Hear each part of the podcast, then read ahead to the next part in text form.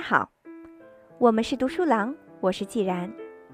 今天为大家分享的是阿兰·德波顿所著的《身份的焦虑》下半部分的第四章：基督教、死亡。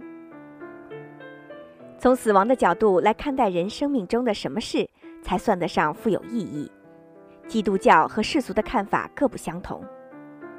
但不管两者之间有多大的差异。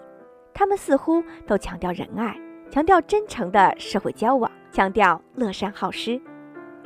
同时，他们都反对过度关注权力、武力、财务欲的膨胀和他们所带来的荣誉。在人类的生活中，有一些行为，一旦与死亡的思考联系到一起，不管在何时何地，都会显得无关紧要。希罗多德。在另一个地方记录了波斯势力强大的国王的事迹。克谢尔克谢斯在公元前480年率领了一支两百万的军队，成功的侵占了希腊。当他看到海莲斯彭特停满了他的战舰，每一个平原住满了他的军队时，他开始为自己的幸运和能力庆幸不已。但时过片刻。他开始失声痛哭。站在旁边，他的叔叔阿尔塔巴诺斯惊呆了，问他：“处在一个像克谢尔克谢斯的位置上的人，还会有什么可以痛哭的呢？”克谢尔克谢斯回答说：“因为他意识到，在百年之后，他眼前所有这些人，帮助他使全世界为之站立的每一个士兵、每一个水手，都将。”逝去。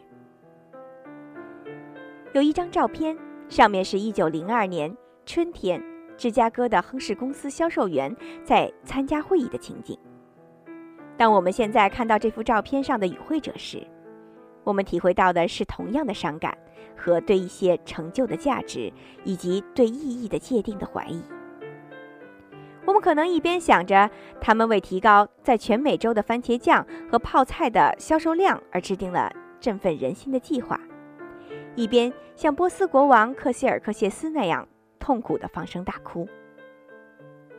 当然，死亡擦去的并不仅仅是攻占他国或创建品牌，而是包括我们从事所有的事情。当我们看到一位母亲在教她长着酒窝的小孩如何系鞋带，并想到他们有一天也要离开人世，我们不禁为之落泪。但不管怎样，我们依然觉得抚养小孩要比推销调味品在死亡面前更有意义，帮助朋友要比率军打仗更有意义。虚空的虚空，凡事。都是虚空的，《传道书》的作者感慨道：“一代过去，一代又来，地却永远长存。”然而，基督教的伦理学家认为，并非所有的事情都同样徒然虚妄。在16世纪基督教地区，一种新的绘画题材得以发展，并在以后的两个世纪里，深深地吸引了构画阶层。引发他们的想象。这个画派根据《传道书》的主题取名为“虚空艺术”，其作品悬挂在家庭环境中，往往挂在书房或者卧室。画面上是一张桌子或者一个壁柜，其上摆放着一堆相互抵触的东西。它们是鲜花、钱币、吉他或者曼陀林、象棋、桂冠和酒瓶。寻欢作乐和人间荣耀的象征物，在这些东西中间摆放了两种代表死亡和人生苦短的象征物：头骨和沙漏。这些作品的目的，并非要让拥有者因万物皆虚妄的事实而沮丧不堪。相反，这些画的目的是赋予人们以勇气，让他们能够以批判的眼光。检查自己生活中的每个细节，同时给予他们以理由，让他们能够以更严肃的心态去关注关爱、善良、真诚、谦卑和友好等美德。除了对我们自己必死的命运进行思考之外，我们还可以通过思考他人的死亡来摆脱身份的焦虑。特别是那些取得很高成就的、使我们自卑和妒忌的人的死亡。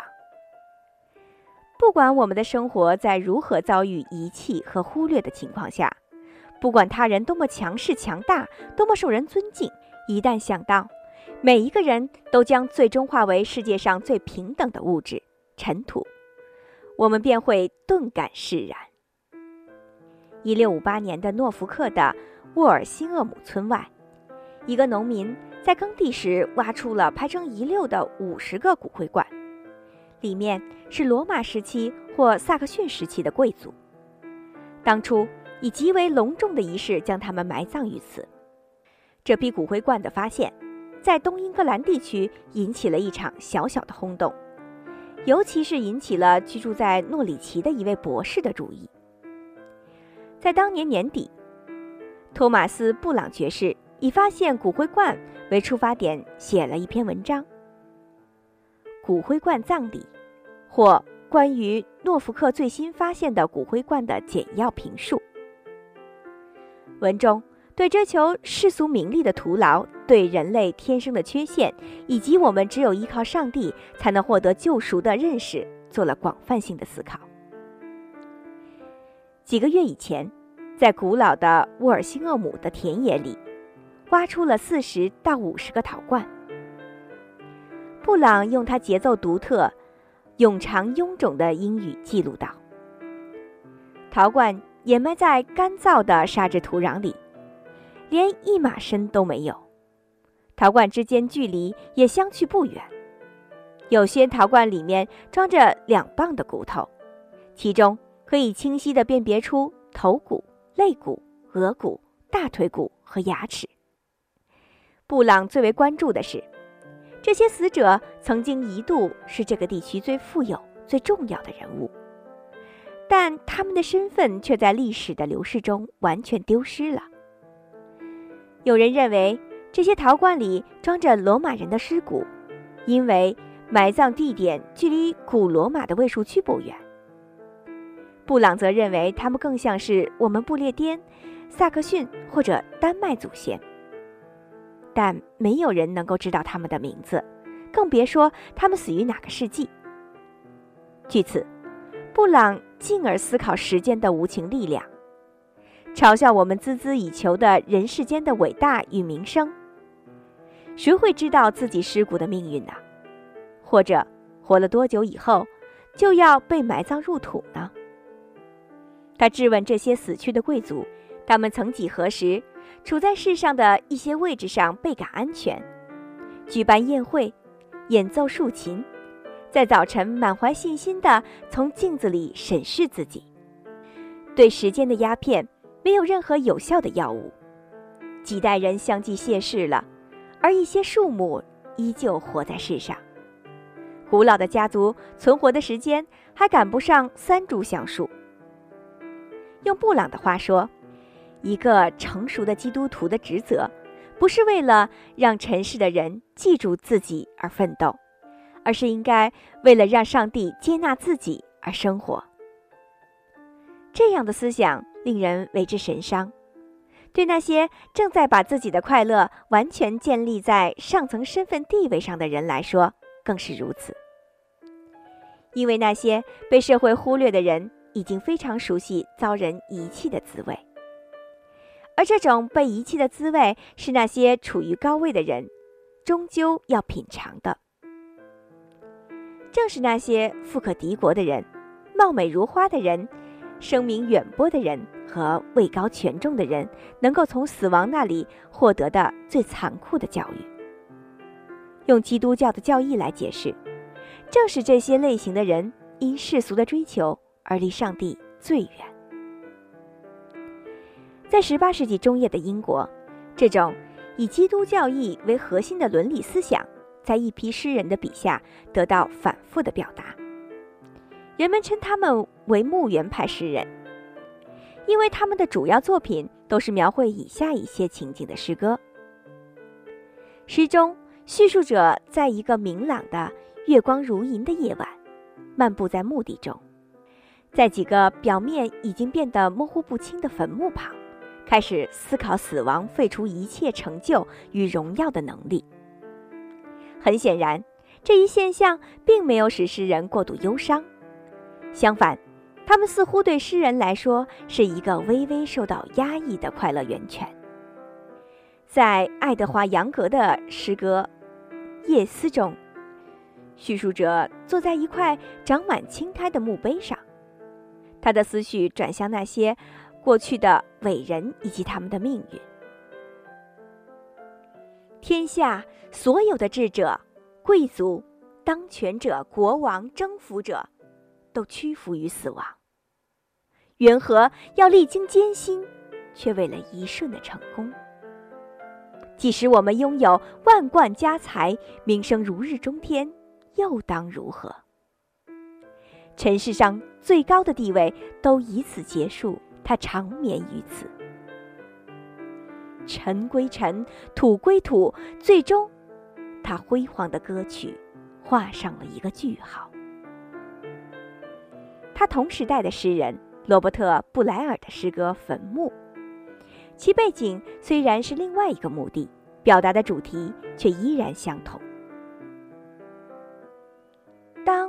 我们的自高自大，或他人的阿谀奉承，巧妙地使我们相信我们远远高于同类的普通水平的时候，坟墓则会断然否定这些令人愉悦的恭维之词，并以铁的事实使我们了解自己的身份。以下几行诗歌是墓园派的诗歌最杰出的代表人物托马斯·格雷在他的《墓园挽歌》一诗中反复使用的：徽章的荣耀，权力的浮华，世间所有的美貌所能够获取的财富，都在等待同一个不可避免的时刻。荣誉之路，只能通向坟墓。